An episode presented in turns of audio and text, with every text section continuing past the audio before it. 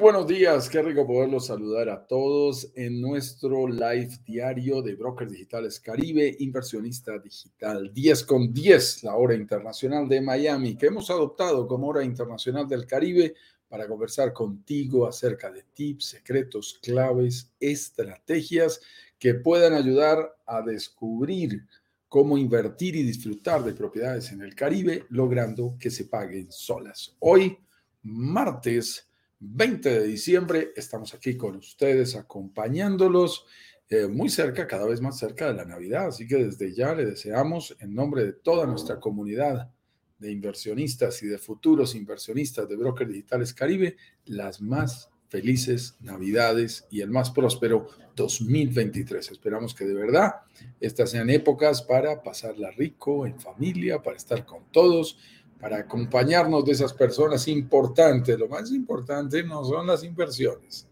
Lo más importante no es el trabajo. Lo más importante es lo que pasa en tu hogar, en tu casa, en tu familia.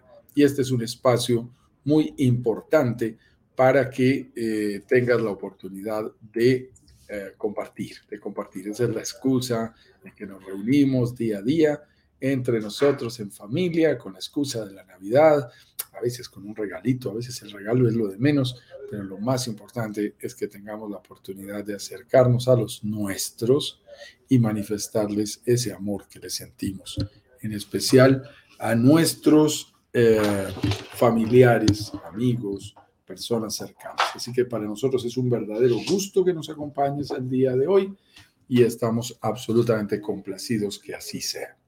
Muy bien, señores. Cada día con un tema diferente.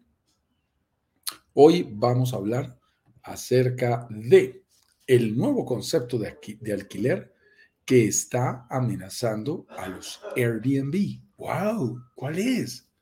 Si la gente está diciendo que no hay nada mejor que el Airbnb, que el Airbnb es la gran solución, es eh, toma cursos de Airbnb, aprende a identificar clientes en 10 minutos en YouTube, en curso gratuito por Airbnb.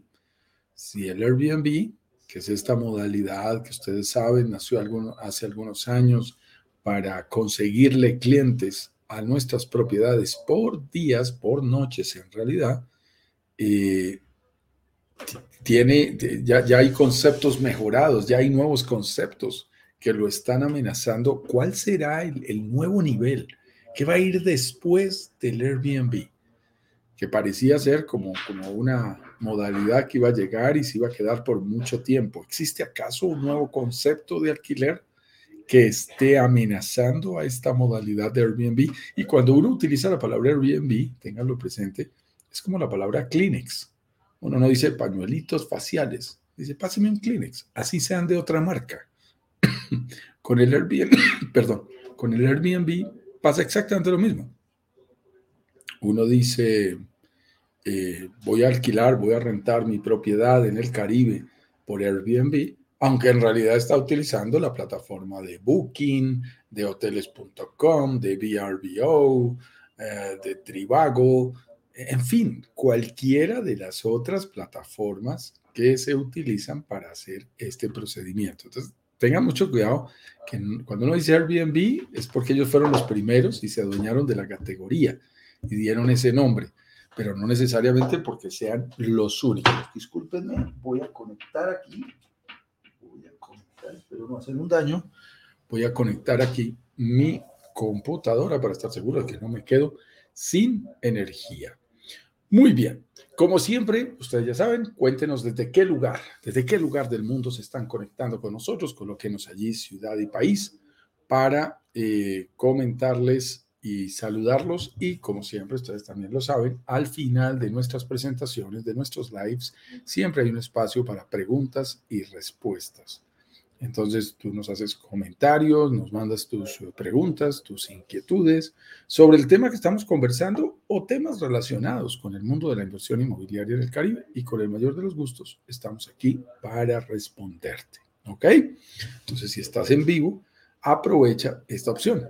Hay gente que no nos puede ver en vivo porque su horario es diferente, porque tiene compromisos de trabajo, porque no alcanzan a estar con nosotros y eso es perfectamente normal. Entonces no se preocupen, si no alcanzas a vernos en vivo, pues obviamente tienes la oportunidad de ver la repetición. Entre otras cosas, puedes dejarnos en los comentarios algunas de tus inquietudes que luego trataremos en lives posteriores. Pero si tienes la oportunidad de estar aquí con nosotros en vivo, cuéntanos en primer lugar desde qué ciudad y país te estás conectando y además comparte con nosotros tus comentarios, tus preguntas, para que podamos eh, aprovechar esos últimos minutos y empezar eh, la interacción de eh, preguntar, que ustedes nos pregunten y nosotros podamos compartir con ustedes respuestas. A diferencia de los abogados que dicen que toda consulta acarrea honorarios, aquí no tienes ningún problema, aquí no te acarrea ningún, horario, ningún honorario, así que nos puedes preguntar todo lo que quieras y estamos aquí para apoyarte, para darte nuestras mejores respuestas posibles. Así que no hay ningún inconveniente, ahí nos puedes acompañar sin ningún... Eh, requerimiento especial ni absolutamente nada. Solo nos compartes tus preguntas y estará perfecto. Muy bien. Entonces, les repito, nuestro tema del día de hoy es muy interesante. Vamos a hablar sobre un nuevo concepto. ¿Qué será lo que ha surgido en el mercado más allá del Airbnb? Porque lo está amenazando. Vamos a compartirlo. Y ya llega con nosotros nuestro buen amigo y socio el señor Ignacio Corrales, quien compartirá con nosotros nuestro live del día de hoy. Así que le damos la bienvenida también aquí en todas las redes sociales para que entre con nuestra plataforma, nuestra cortinilla.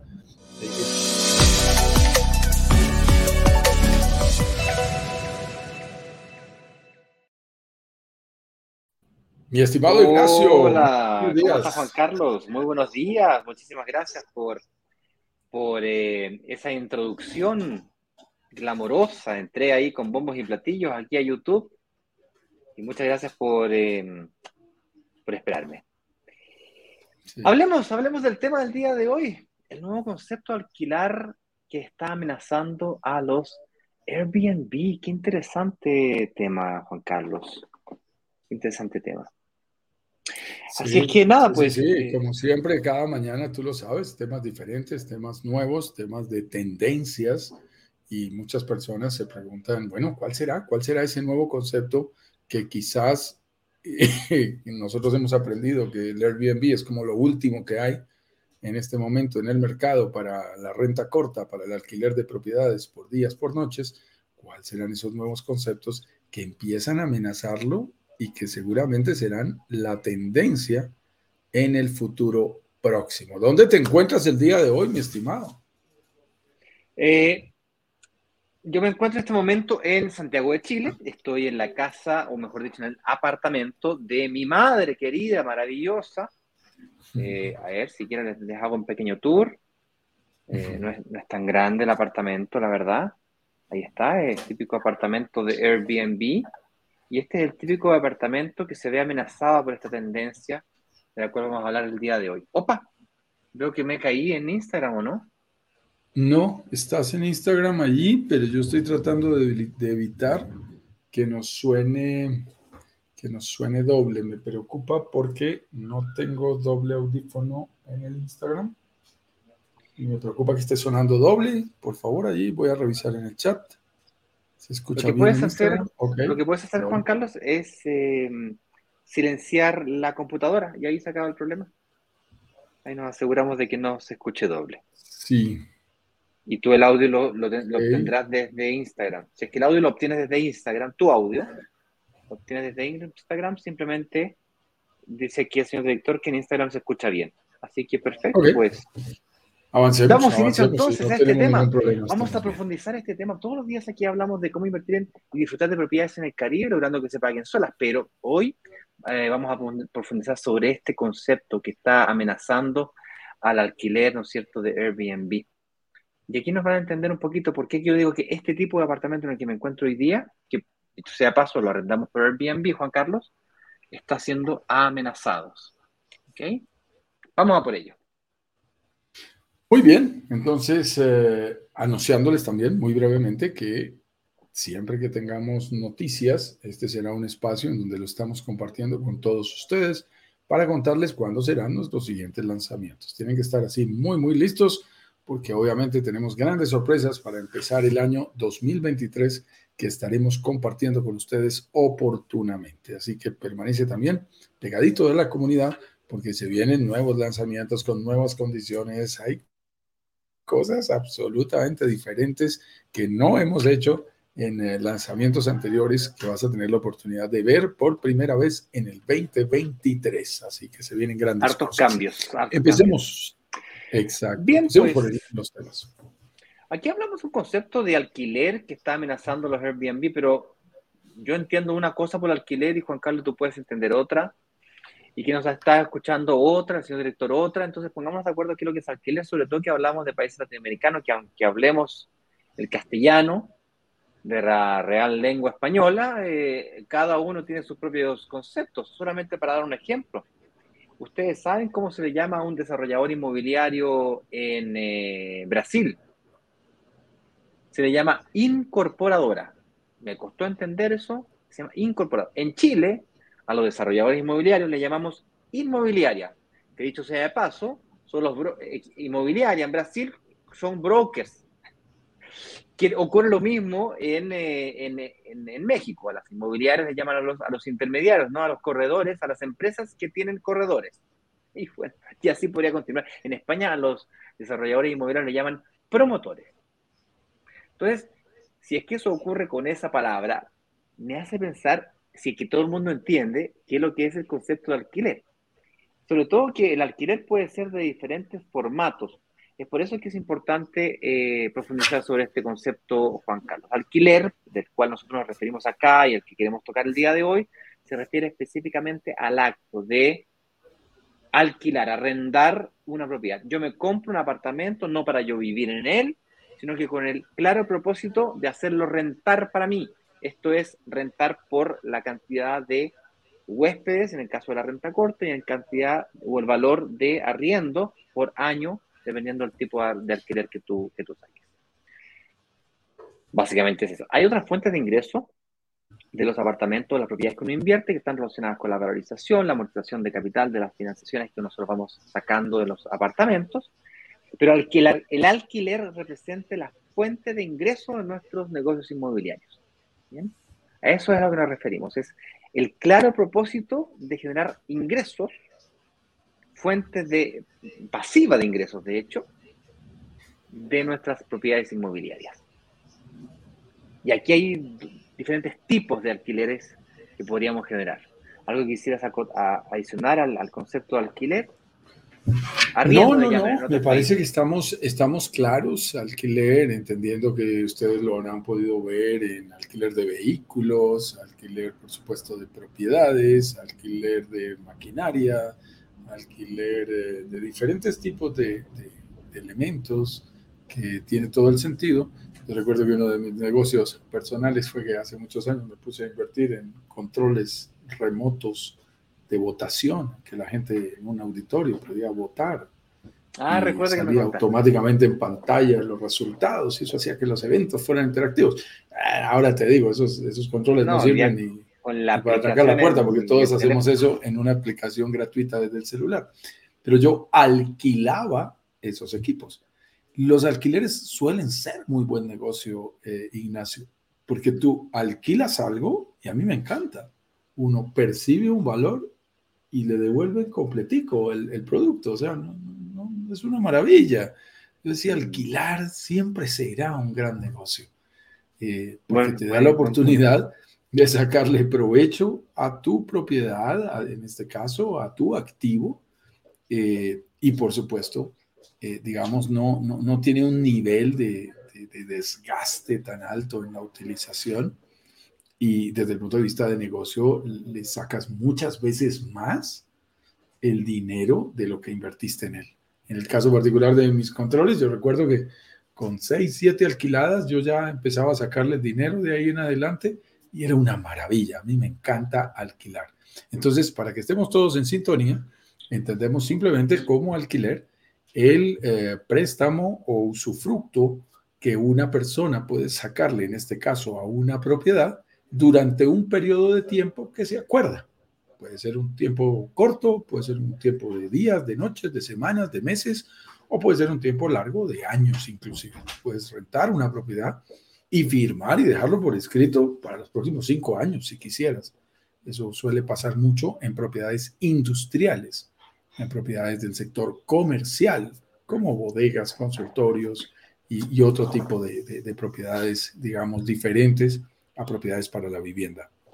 En el mundo turístico, que es el que tanto nos gusta a nosotros, pues ha surgido algo muy interesante y es en el mundo turístico, eh, cuando tenemos propiedades por muchos años, teníamos nuestra propiedad y tratábamos de decir, bueno, cuando yo no la esté usando, que alguien, que yo pueda alquilarla, alguien me la pueda rentar. Entonces nos íbamos a una oficinita de la ciudad donde teníamos la propiedad, inclusive yo recuerdo haber visto, y me acuerdo de esas fotos, y pegan fotos de las propiedades que están allí disponibles en un vidrio allí, en una vitrina, y uno iba y miraba propiedades, a cómo hay propiedades. Oye, mira que hay un apartamento que cuesta tanto y nos conviene. Eh, el alquiler por temporada, ¿no? Físico, ¿no? Sí, era, es el alquiler. alquiler por temporada. A la vieja usanza y se alquilaba, pero, pero imagínate, tenía uno que ir hasta allá para poder ver las oportunidades que existían. Cuando entra al mundo del Internet y colocan estas plataformas toda esta información para que uno, previamente a sus vacaciones, a su viaje de turismo, de trabajo, tenga la oportunidad de conocer todo esto, pues se abren unas oportunidades absolutamente maravillosas. Entonces, eso, eso nos cambia todo el panorama, que en el mundo de la inversión inmobiliaria turística es muy importante, porque por muchos años recuerdo haber hablado de este tema con un, con un, buen amigo de la familia, las propiedades inmobiliarias no eran un buen negocio. Invertir en propiedades inmobiliarias turísticas, turísticas, vacacionales. Sí, vacacionales, no eran un buen negocio, porque no era fácil encontrarle cómo rentarlo, eh, eh, digamos, el tiempo que tú no lo estabas utilizando. Y, y, y, no era sencillo generarle algo de ingresos. A otras penas, de manera ocasional se conseguían algunos clientes que te podrían servir para contribuir por ahí al pago del mantenimiento de la administración, pero estaban muy lejos de rentarse de manera continua y de manera particular. Aparece el mundo del Internet y las propiedades turísticas rompen las fronteras y a ti te pueden rentar. Yo quedo asombrado, eh, Ignacio, en Colombia ya hay unos casos increíbles de pequeñísimas poblaciones apartadas, alejadas, no las conocemos ni los colombianos. Y resulta que están llenas de holandeses, están llenas de em, franceses. Y, uno se pregunta, ¿y cómo hicieron para conseguir esto? Ah, no, hacemos marketing al otro lado del mundo. Un francés se vino a vivir a Colombia, se casa con una hermosa colombiana, montan el negocio de glamping o montan un hotel, boutique o montan una oferta de, propiedades turísticas, hacen marketing en el otro país y empieza a llegar gente del otro lado del mundo a un sitio que ni siquiera los colombianos conocemos. E, eso hoy puede pasar gracias a la, a la, plataforma de Internet. El alquiler, la divulgación de las oportunidades se puede hacer en el lugar del mundo que tú necesites. Yo creo que romper esas fronteras es muy importante, Ignacio. Efectivamente, eso estamos hablando básicamente de los tipos distintos de, de, alquileres que existen en el planeta. Hay una diversa variedad hoy día. Esto viene de lo que tú mencionabas, del típico arriendo por temporada, de. Yo me acuerdo aquí en, en, el balneario más cercano de Santiago, el típico señor que está con el cartelito, ¿no es cierto? Lo veo también ocurriendo en Brasil, con certeza ocurre también en Cancún, Playa del Carmen. Hay una señora o el, caballero, ¿no es cierto?, que está con el cartelito, eh, departamento alquiler, departamento para arriendo, ¿no? Eh, y eh, ocurren muchas situaciones en eso, gente que pasa plata de un lugar para otro, después el alquiler no existe, el departamento no existe. Pero cuando llega Internet, como dices muy bien tú, todos estos desafíos de no saber con quién estoy haciendo negocio, a través de un intermediario, como puede ser el caso de Airbnb, se empieza a resolver, se empieza a desarrollar, hace de este tema del alquiler por temporada, alquiler por noche, muy interesante. Y aquí hay que diferenciar el alquiler tradicional, donde uno vive, donde uno mora, la moradía, nuestra vivienda, que es de arriendo largo, ¿no? Un año, año y medio. Creo que el periodo mínimo por ley en el caso de México son seis meses. y la ley de arrendamiento para ese periodo tiene ciertas reglas. Por debajo de seis meses se considera arriendo por renta corta, o la, antiguamente conocida renta vacacional o renta por temporada, en donde tú lo puedes arrendar por seis meses, básicamente por noches, por semanas o por meses. Hasta un límite de seis meses, ahí ya es contrato de largo plazo, que tiene otras reglas, otros impuestos probablemente y otras condiciones especiales. Y nace una oportunidad enorme para la inversión inmobiliaria con este concepto nuevo de alquileres eh, de renta corta. Pero básicamente son esos dos, renta larga, renta corta. En el mundo las rentas cortas hay una enorme variedad, eh, desde la viejita que se para en el cartel en la esquina a arrendar, ¿no es cierto?, su casa o su, cabaña, hasta eh, la variedad de, de construcciones, edificios que son construidos y diseñados para la renta corta, que es un poquito de lo que estamos hablando acá, que es el tipo de inversión que nos gusta a nosotros. Pero antes de llegar allá, ¿te parece si hablamos un poquito de, cómo sería el Airbnb tradicional? De hecho, ¿te parece si hablamos un poquito de dónde viene el nombre el otro día? Cuando digo otro día, hace menos de una semana, estaba yo eh, jugando con la plataforma de Airbnb, justamente por este apartamento aquí, bloqueándome el espacio que iba a venir yo, y me ha salido un video del dueño de Airbnb donde mm, eh, él decide colocar su Airbnb, una pieza de su Airbnb en arriendo. Y el video mostraba a él sacándole fotos, subiéndola a la plataforma, él mismo. O sea, tú te puedes ir hoy día a quedar y alojar a una pieza del dueño de Airbnb en su casa. ¿Sabías eso, Juan Carlos? No, no, no, no, no, no, lo sabía. Fue un video muy divertido.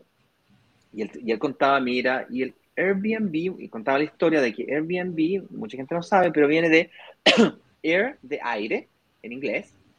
BNB es Bed and Breakfast. Entonces, en Estados Unidos el Bed and Breakfast es el típico motel u hotel pequeñito que está en las carreteras, y ahí viene el concepto de, dormir con desayuno. Y Airbnb Breakfast es básicamente la idea de arrendarte una colchoneta en una pieza de tu casa, yo te doy el desayuno y compartimos el baño. Básicamente de ahí nace. Nace una conferencia, un congreso que no había lugares, no había disponibilidad hotelera, y entonces por lo tanto a ellos se le ocurren a dos o tres amigos arrendar sus cuartos de su casa y colocar unas colchonetas y así nace esta idea de Airbnb.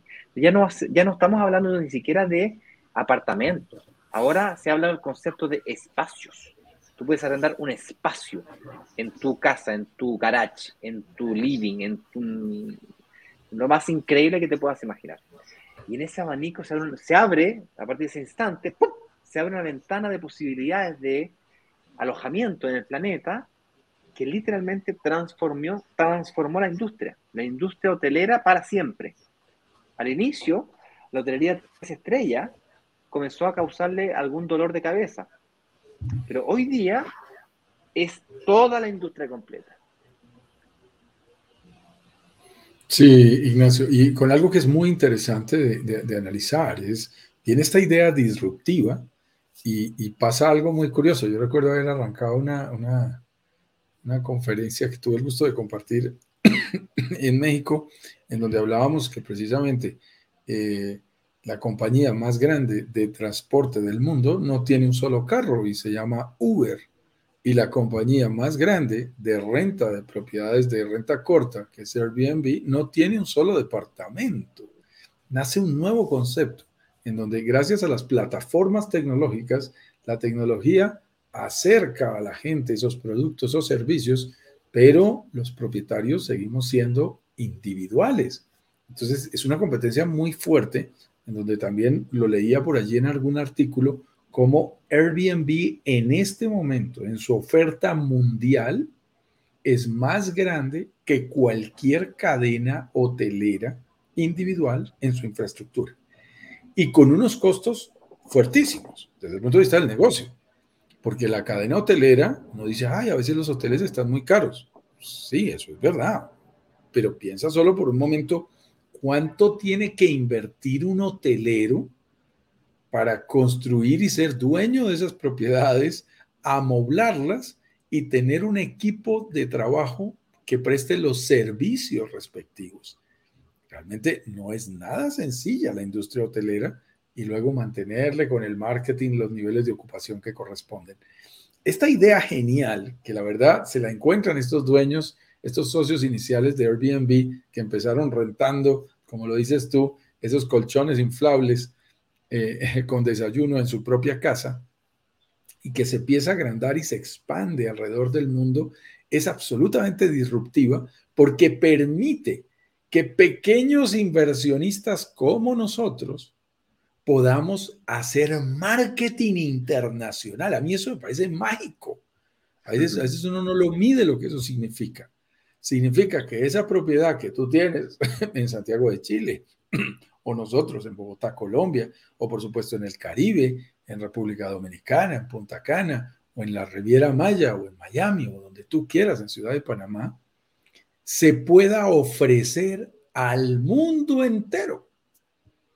Y uno queda absolutamente asombrado como en tu propiedad se van a ir hospedando eh, suecos, eh, personas asiáticas, personas árabes, eh, personas de África, personas de América, de América Latina, anglosajones, lo que tú quieras.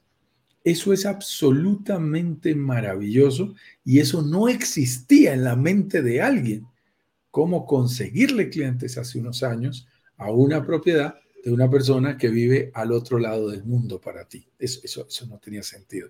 Hoy mm. eso es perfectamente factible y genera una oportunidad maravillosa para que surja algo que es muy bonito, que nos encanta, que hemos hablado en otras oportunidades con mayor detalle, lo puedes conseguir en nuestra inspiroteca del canal de YouTube de Brokers Digitales Caribe, y es la oportunidad de poder rentar por noches, rentar por, por, por noches y no por largas temporadas, por años, y eso nos permite sacarle más ingresos a nuestras propiedades.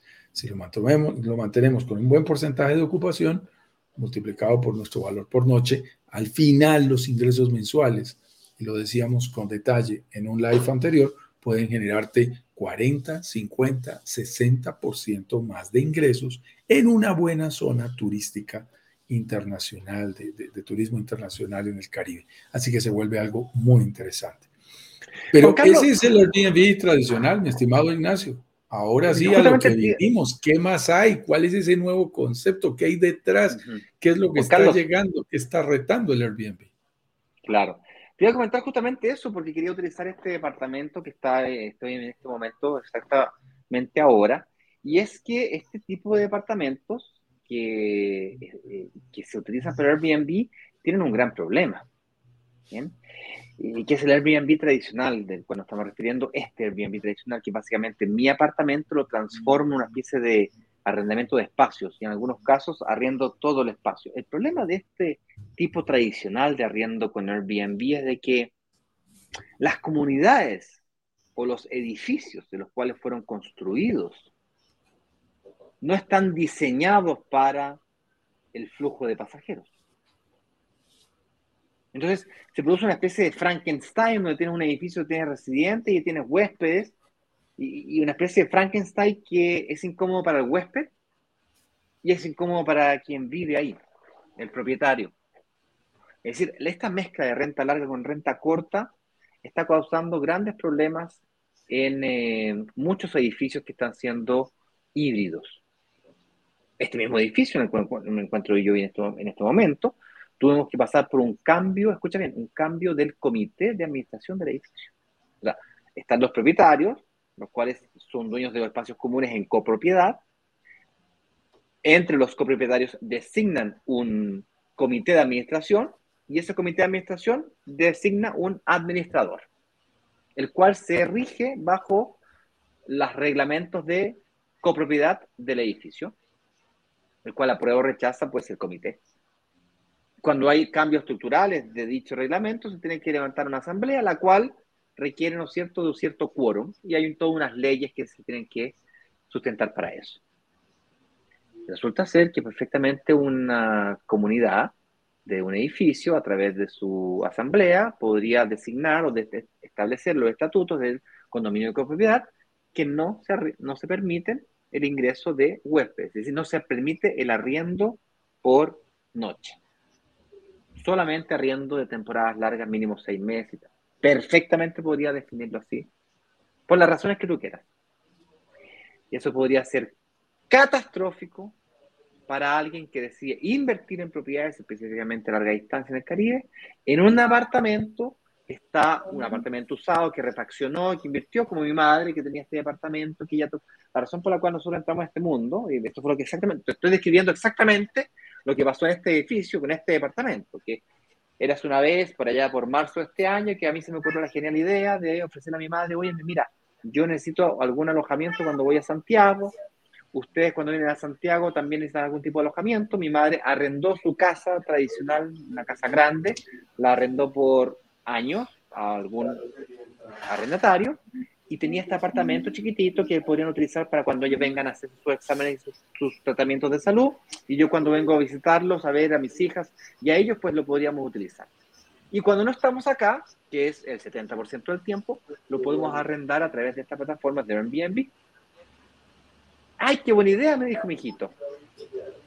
Excelente, pedimos el departamento, no renovamos contrato, el, el web, el arrendatario se va, nos entrega las llaves del apartamento, mi madre le inyecta 10 mil dólares a este apartamento para colocar esa lamparita que está aquí, este silloncito que está aquí, esas lamparitas que están allá, la deja bonita, se ve un chiche, un chiche. Uy, que me quedó lindo el apartamento y después no lo quería arrendar por el Airbnb, dije, pero ¿cómo mamá? Pero por favor, hay que arrendarlo. y bueno, larga historia corta, lo colocamos en el apartamento. Yo no quería dedicarme yo al tema. Entonces contraté yo a un, a un administrador de esos independientes que hay por ahí, que administran dos, tres propiedades. Le ha sacado fotos y le ha comenzado a sacar 1.500, 2.000 dólares al departamento. Se demoró un poquito en agarrar vuelo, pero le, le puso unos 1.500, 2.000 dólares.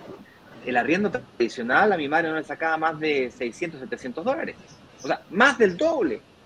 Dije, wow. wow, dije, qué maravilla. Dije, yo descubrimos la pólvora. Señores, no pasaron dos meses y me llega una carta del administrador diciendo, oiga, usted ha incumplido los reglamentos del contrato, eh, usted detiene esta actitud, digamos, eh, eh, de altísimo riesgo para el resto de los copropietarios, de la seguridad del edificio y no sé qué diablo, o lo demandamos. O lo Y bueno, tuvimos que hacer, tuve que, parar el Airbnb, esta idea maravillosa de que mi madre pudiese seguir ganando sus mil dólares, sus 600 dólares de arriendo y además nosotros poder utilizar el departamento, que como idea era muy buena, eh, se transforma en un verdadero desastre, lo cual se torna en que yo tengo que contratar a un abogado. Eh, como fue mi idea, tuve que yo contratar a un abogado, el abogado me dijo, mira, déjame, déjame esos estatutos, esas reglas, y empezamos a pelear con la administración, larga historia corta, eh, levantamos asamblea, en la asamblea destituimos a los miembros del comité, cambiamos el, comité, cambiamos el comité, porque encontramos ciertas irregularidades en la administración, resulta que el administrador era eh, primo de uno de los miembros del comité y encontramos algunas irregularidades, entonces olvídate, quedó pero la crema. Pero en ese cambio del comité eh, también logramos abrir nuevamente la mano para que se pudiese arrendar por Airbnb cumpliendo el protocolo de seguridad de ingreso y salida de pasajeros, lo cual de por sí ya es un problema para el huésped. Entonces, igual sigue siendo una cosa como una especie de franqueza, como una chaqueta que te queda pequeña y que está incómodo. Entonces, a eso nos referimos con el Airbnb tradicional, tiene eh, grandes problemas. Mucha gente, mi madre lo pasó mal, pero no, y ahora, no lo quiere arrendar. Entonces, yo, estamos en, en ese conflicto como, a nadie le gusta de ningún propietario le gusta recibir una carta con amenazas de que lo van a demandar. Y yo me tuve que comer honorarios de abogado para poder restituir la situación conflictiva que estábamos viviendo. Entonces ahora mi madre está recelosa, una, una persona de edad, por lo tanto ya no quiere problemas, tiene 73 años, tiene algunas situaciones de salud, no quiere problemas. Y estamos con el Airbnb tradicional incómodos. ¿Quieren ustedes pasar por lo mismo? Pues yo asumo que no. Entonces, si eso es lo que ustedes no quieren hacer, la pregunta es, ¿cuál es el nuevo concepto que se está llevando la tendencia mundial de este tipo de inversiones? Eh, bueno, ahora sí, Juan Carlos. Eh, sí, mira, y, antes de hacer esa mención que vamos a hacer inmediatamente de, ese nuevo concepto, Yo quisiera hacer una aclaración que me parece, digamos, complementaria a lo que tú estás diciendo. Eh, tú has mostrado toda la experiencia desde el punto de vista del propietario.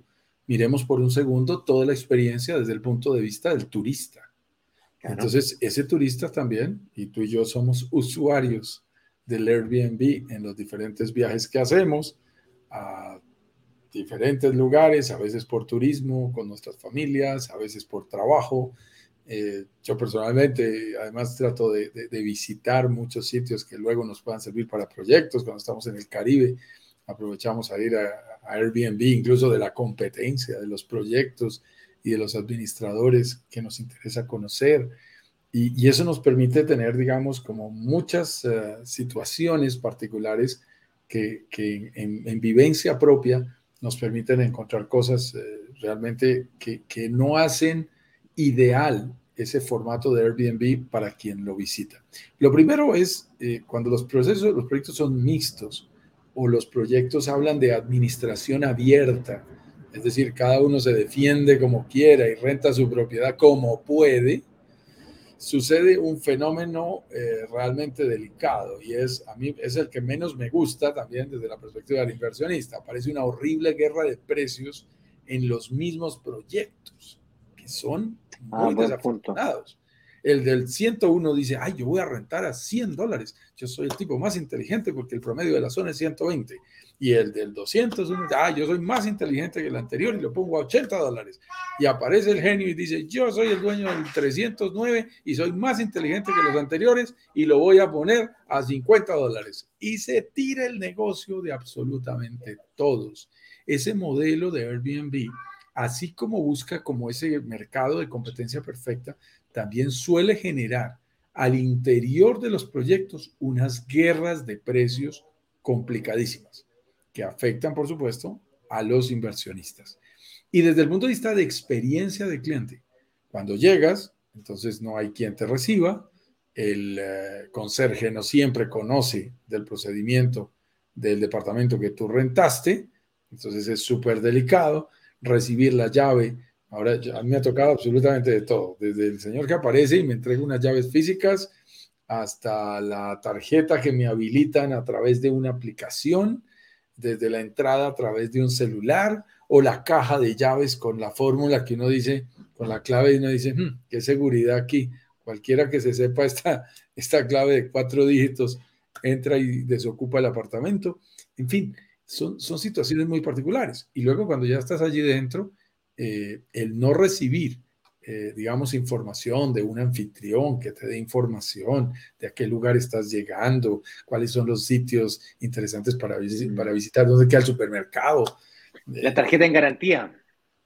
Del la tarjeta en garantía, o sea, tantas cosas que a veces son pequeños y grandes detalles que de verdad hacen toda la diferencia en la experiencia de uso de parte de los huéspedes. Eso, eso es durísimo. Pues ni qué decir de la limpieza o que te vayan a arreglar la cama o que vayan a pasar ciertas cosas. El Airbnb es, ¿no? Yo te rento de aquí para allá, te rento este espacio, decías tú hace un momento en una oportuna aclaración. Yo te rento este espacio, tú verás qué haces con él. Y entonces eh, genera una experiencia que no es tan agradable. Es como si en un extremo tuviéramos los hoteles de lujo llenos de amenidades y de excelentes servicios a, los clientes, a los huéspedes, y al otro lado tuviéramos una versión en donde lo importante es el precio, esto es barato, rentas, pero la calidad del servicio, la experiencia de cliente no es la mejor. Y ahí, mi estimado Ignacio, es que yo siento que empieza a surgir este nuevo concepto que cuando, cuando hacemos, eh, cuando compartimos estas ideas disruptivas, realmente estratégicas, Ignacio, en nuestros lives, yo sé que hay muchos desarrolladores, sé que hay muchos brokers que también nos están mirando. Eh, aquí estamos hablando de algo que técnicamente, de verdad, es una nueva categoría. Es, es, es una nueva forma de hacer ese turismo y que estamos muy convencidos, mi estimado Ignacio, eh, será la que domine el mercado en los próximos, en el futuro próximo. Yo, yo creo que eso es, eso es muy importante mencionarlo. ¿Por qué? ¿De qué se trata este nuevo concepto? y aquí vamos a hablar específicamente de una palabra que quizás suene nueva para muchos de ustedes, el resort residencial. Significa edificios, proyectos, conjuntos, que desde su origen han sido diseñados, y eso es muy importante, para la renta corta, es decir, tipo Airbnb, renta por noches. Eso significa que su legislación, pero lo que es más importante también, su infraestructura, sus amenidades, su operación o tipo hotelero, está diseñado, su tipología está diseñada como si fuese un hotel de lujo, competir con un hotel de lujo. Por eso utilizamos aquí la palabra resort. Este es un tema importante. Ahora, también te digo algo que es importante mencionar, Ignacio. Mm. Este, este concepto es un concepto de brokers digitales Caribe, es un concepto nuestro, que hemos ido acuñando y desarrollando. Este concepto no es del mercado. Este concepto lo inventamos nosotros. Y es ese resort residencial. Significa jugar, ahora que estábamos en el Mundial, jugar de mediocampista, jugar en la mitad entre un hotel de lujo, es decir, es más, voy a arrancar al revés, es contar con un eh, proyecto de renta corta, es decir, de renta por noches, de alquiler por noches, en un edificio que es totalmente residencial, cuidado, no estamos hablando de un hotel, es un edificio residencial con unidades separadas en donde cada persona es dueño de su departamento, pero el proyecto como tal cuenta con un gran número de amenidades, ¿no? Es decir, piscina, restaurante, que nadie prende piscina, restaurante, claro, no es aquel, aquel resort que tiene el, el, bar, que no hay barman, que tú llegas y tienes que llevar un cooler, no, no, aquí es bien armado, espacio para restaurante, con concesionaria, espacio de cowork, con eh, servicio de cafetería, etcétera, etcétera. Y entonces es contar con esos proyectos llenos de amenidades, y además con servicios que son típicos de un hotel de lujo.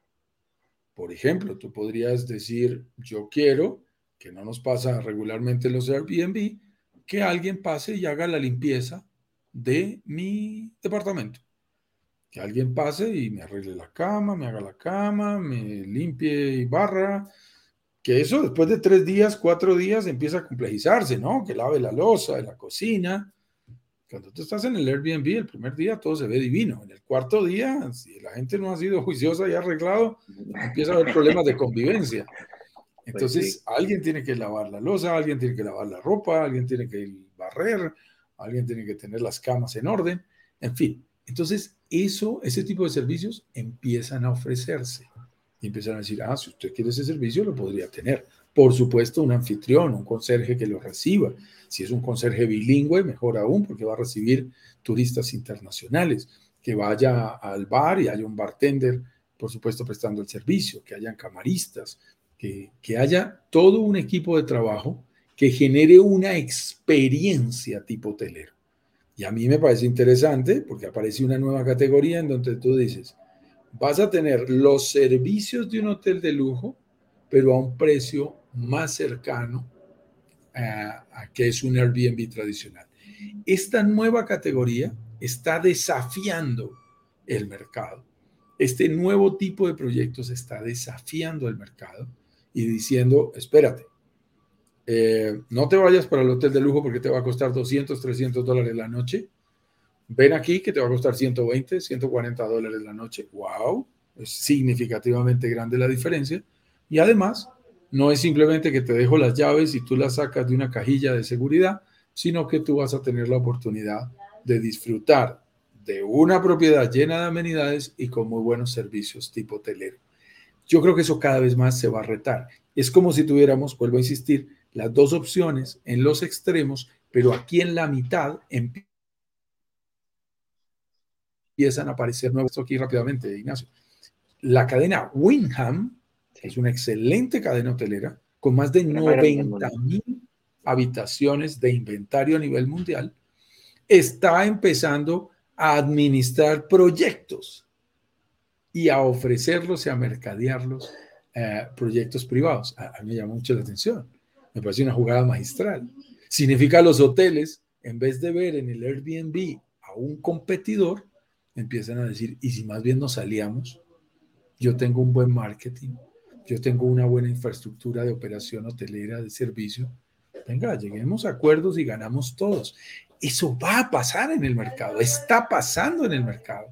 Ya nos encontramos estas opciones en donde las cadenas hoteleras se están acercando a este modelo y el Airbnb tradicional se está también moviendo hacia este nuevo modelo y, por eso es que nosotros, digamos, hablamos con propiedad de que aquí estamos eh, identificando una nueva tendencia, una nueva tendencia que tiene todo el sentido del mundo, mm. un proyecto que desde su origen es administrado como si fuese un resort residencial. Juan Carlos, aquí yo te voy a contraargumentar o te voy a tratar de, que me ayudes a contraargumentar, porque más de algún inversionista que nos esté escuchando ahora o en el futuro va a pensar ya, pero ¿será realmente que esto es lo que está buscando el nuevo huésped? Y la respuesta, en mi opinión, es sí, pero depende. Y el sí, pero depende es sí, pero depende de qué, de qué lugar del planeta estemos hablando acá. Estamos hablando de Santiago de Chile, viene en Santiago, el centro de Santiago de Chile, un resort residencial como que no me suena que, que vaya un huésped a querer eh, buscar ese tipo de amenidades y ese tipo de hospedaje. Pero en un sector más turístico como por ejemplo Riviera Maya, específicamente me refiero a Playa del Carmen o, Tulum.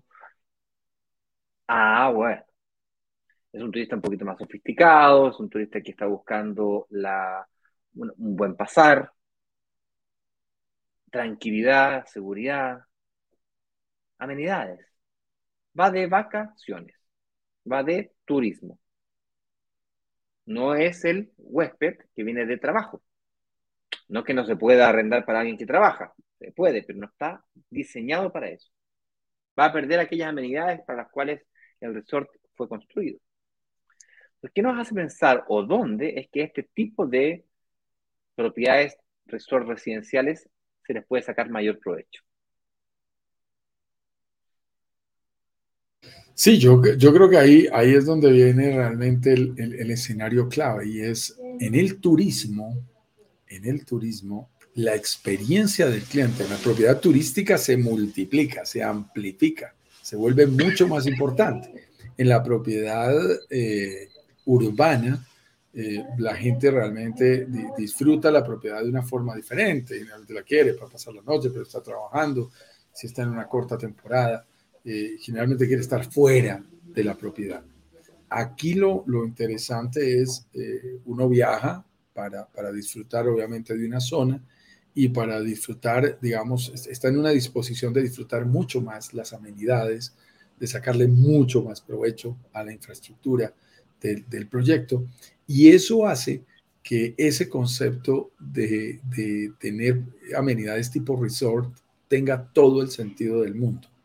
Y entonces uno diga, no, pero espérate, si aquí hay un rooftop, una hermosísima terraza con un jacuzzi, con un eh, spa, con un barcito, con un restaurante, con una piscina. Espérame un momento, esto, esto es un hotel completo, es lo que piensa el cliente. Y si además, además cuenta con unos servicios complementarios como los que hemos hablado, que son típicos de la operación hotelera y específicamente de un hotel de lujo, su experiencia del cliente se va a elevar de una manera significativa. Y a mí hay algo que me gusta desde el punto de vista del inversionista, Ignacio, y es que salimos de la guerra de precios que habíamos mencionado. Empezamos a diferenciarnos. Y, yo he dicho en, algunos lanzamientos anteriores, eh, Ignacio, que precisamente cuando cuando un cliente tiene que escoger y dice Airbnb tradicional, cajita de llaves, vaya y autoatienda, se haga todo solo, o un verdadero concepto de resort residencial lleno de amenidades y nuevos servicios. Y no está tan lejos en el precio, es una oferta irresistible, es una oferta tentadora que va a hacer que los proyectos que tengan este formato tipo resort residencial tengan la, la oportunidad de ser los preferidos, que es lo que a nosotros como inversionistas nos interesa, que es, es, que seamos los preferidos de la zona. Hay gente que nos dice, por ejemplo, en el caso de Tulum o del mismo Playa del Carmen, eh, nos comentan, Juan Carlos, es que no hay demasiadas propiedades en este momento, no hay como una sobreoferta de, de propiedades, de departamentos turísticos para rentar.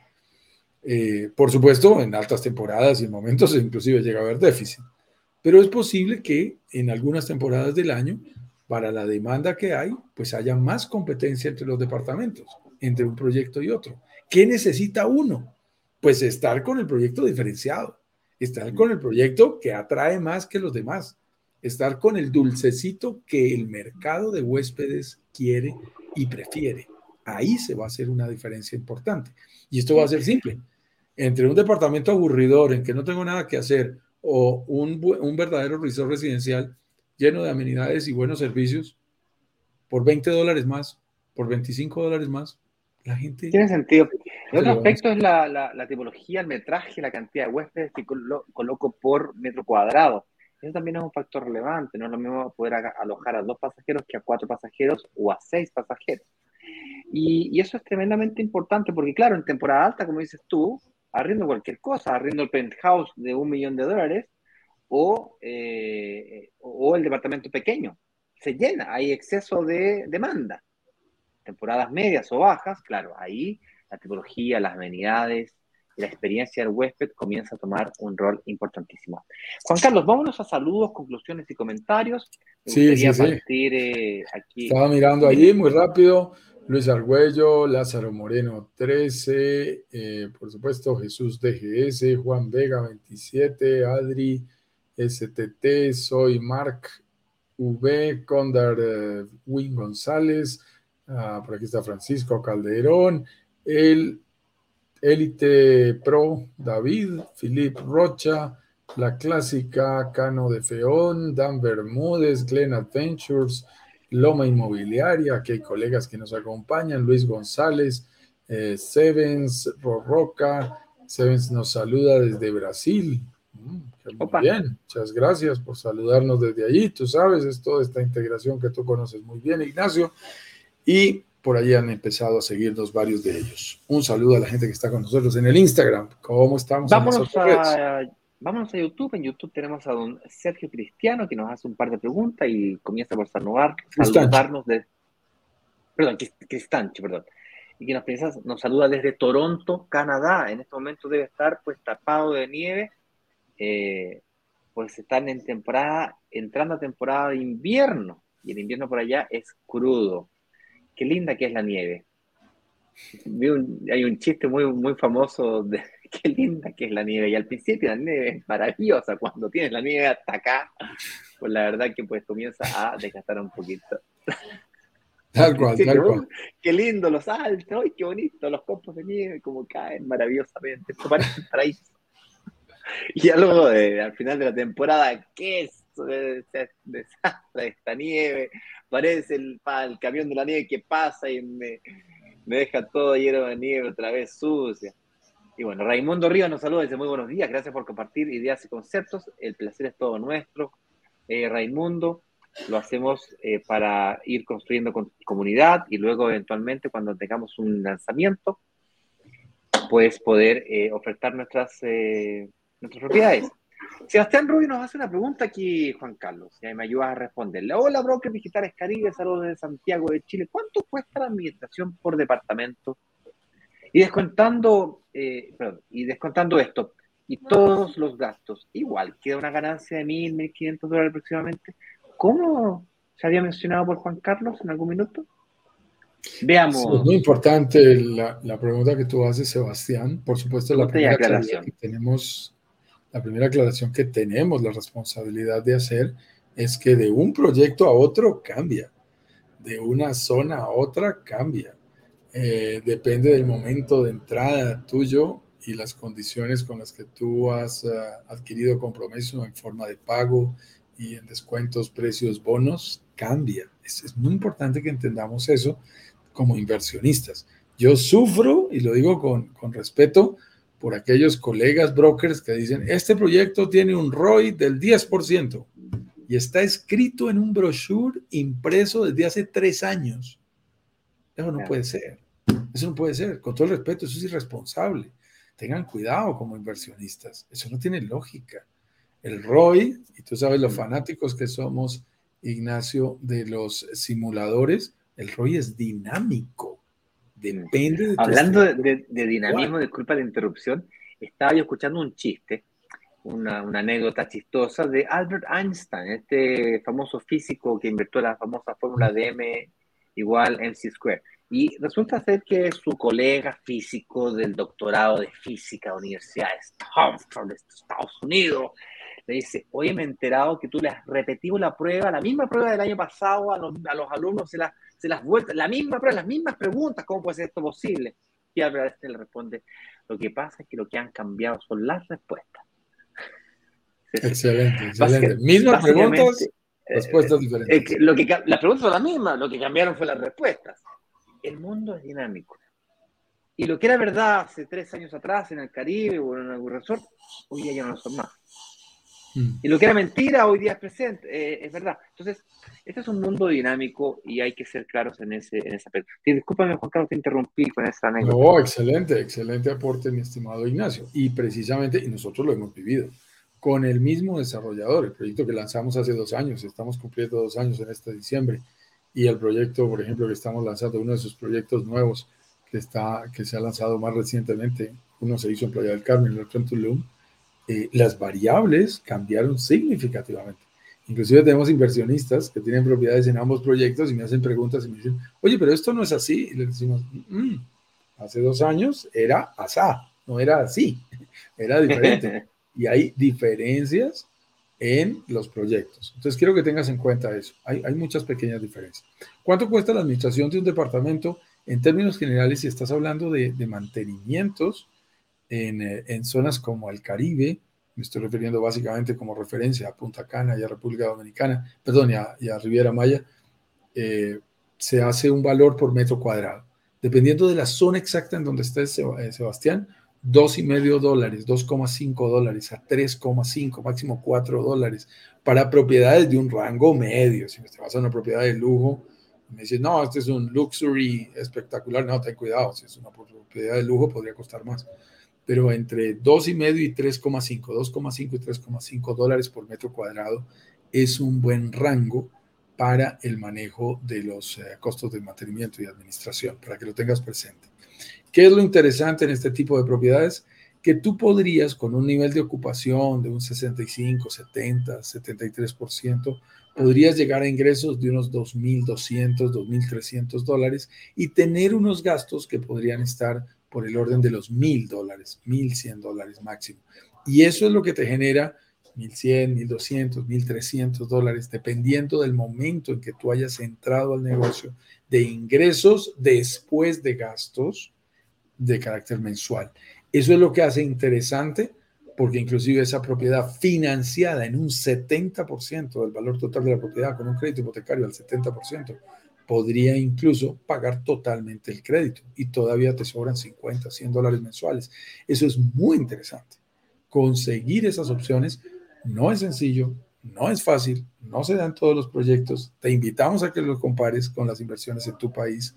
Eh, hacen de, de la zona del Caribe un destino para los inversionistas muy atractivo. Así es, Sebastián, alerta, porque, eh, atento, porque prontamente pasadas las fiestas, vamos a hacer algo en el Caribe. Ya llevamos un buen tiempo negociando y en stand-by y vienen cositas entretenidas, especialmente para la comunidad de Chile. Yo no sé si nos sigues en la comunidad de Chile, pero atento ahí porque vamos a, vamos a comunicar a la comunidad de Chile una oportunidad para el Caribe. Berraca Construcciones nos saluda desde México. ¿Cómo estás, Veraca Construcciones? No Berraca, Veraca Construcciones. ¿Te acuerdas de él? Sí, sí, sí, había participado hace algunas semanas, algunos meses quizás, y, varias veces ha estado con nosotros. Qué rico poderlos volver a tener por aquí en vivo y en directo a la gente de Veraca Construcciones, que está por allí en, Ciudad de México. Un, verdadero gusto que nos acompañes. Y Sergio Cristancho nos pregunta, ¿cuál proyecto recomendé ir a probar este concepto de resort residencial como huésped? algo así como un drive test, cuando uno compra un carro. Mira, qué inteligente, don Sergio. A mí, ¿qué, se me parece... ¿Qué se te viene a la mente? a mí me parece súper interesante que, que, empiecen a validar estos conceptos y por supuesto ya tenemos algunos proyectos, por ejemplo, que están en entrega y tenemos otros que hemos identificado. Tengan presente que cuando, cuando hablas de, este, de, probar este modelo, pues no necesariamente, y lo aclaramos, significa que hayan sido proyectos que nosotros hemos comercializado desde su origen. Porque por el tiempo que llevamos en Brokers Digitales Caribe, que es de, tan solo dos años, eso en, en, la industria y en un mercado es un periodo relativamente corto, aunque en la industria llevamos más de ocho, eh, en, este, en este segmento y en este mercado específico, llevamos cerca de dos años, un poco más, e, es muy importante que tengas presente que, que ya el modelo existe como tal y que se puede probar en algunos proyectos que no hemos comercializado nosotros, pero que tienen todo el sentido.